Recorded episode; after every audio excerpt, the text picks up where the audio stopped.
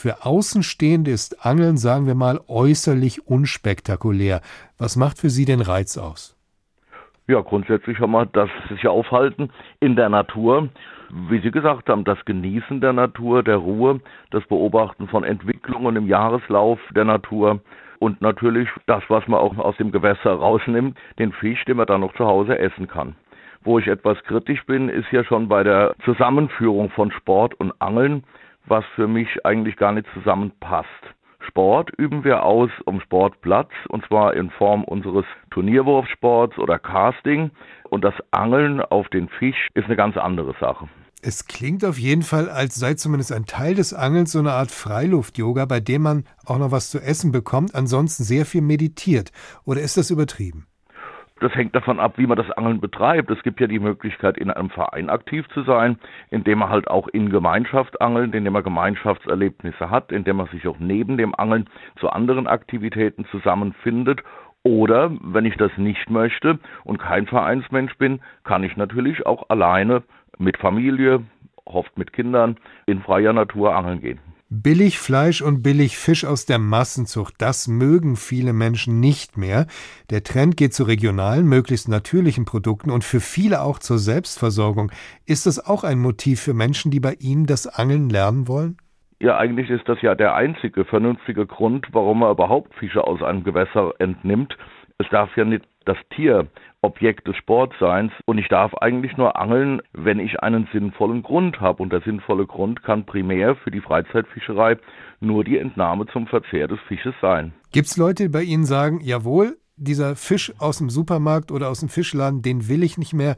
Ich will wissen, wo mein Fisch herkommt, den ich abends dann esse? Den gibt's, ganz sicher.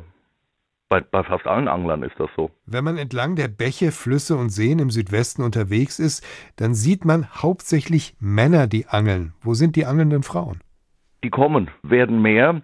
Zwar gebe ich Ihnen recht, prozentual sage ich immer 10 Prozent maximal, eher weniger in den Vereinen, was die Mitgliedschaft betrifft. Aber der Trend nimmt zu. Wir stellen das fest bei unseren Vorbereitungslehrgängen für die Fischerprüfung, dass immer mehr auch jüngere Frauen sich dazu entscheiden, die Fischerprüfung abzulegen, um dann halt auch am Gewässer selbst angeln zu dürfen und nicht nur als Begleitung des Mannes dann daneben zu sitzen. Sie haben das Wort Fischerprüfung schon erwähnt. Wenn ich Lust auf Angeln habe, dann kann ich mir zwar theoretisch eine Ausrüstung einfach so kaufen, ich darf aber nicht einfach loslegen. Welche Voraussetzungen muss ich erfüllen, um diese Prüfung zu bestehen? Voraussetzung, dass ich überhaupt angeln darf, ist das erfolgreiche Ablegen einer Prüfung. Dies setzt wiederum voraus, wie beim Führerschein, ich muss eine bestimmte Anzahl von Stunden einen Lehrgang besuchen, der auf diese Prüfung vorbereitet. Es sind knapp 40 Stunden, die man absolvieren muss.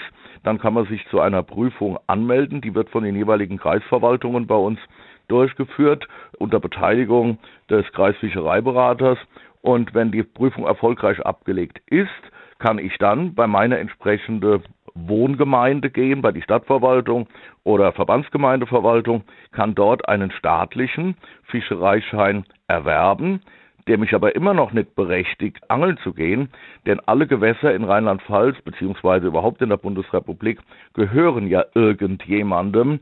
In der Hauptsache bei uns ist das jetzt das Land Rheinland-Pfalz oder kommunale Besitzer, die erteilen die Erlaubnis zum Fischfang.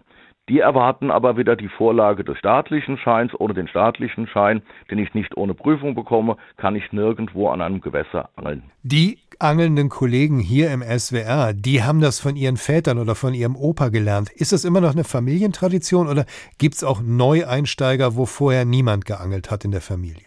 Die gibt's auch und zwar insbesondere, ich rede jetzt mal von meinem Heimatverein, ich wohne hier an der Lahn.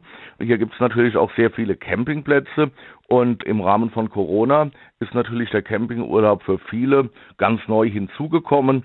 Und das Erlebnis am Wasser zu sein, zu beobachten, wie andere angeln, motiviert natürlich viele zu sagen, das möchte ich auch und kommen dann neu dazu.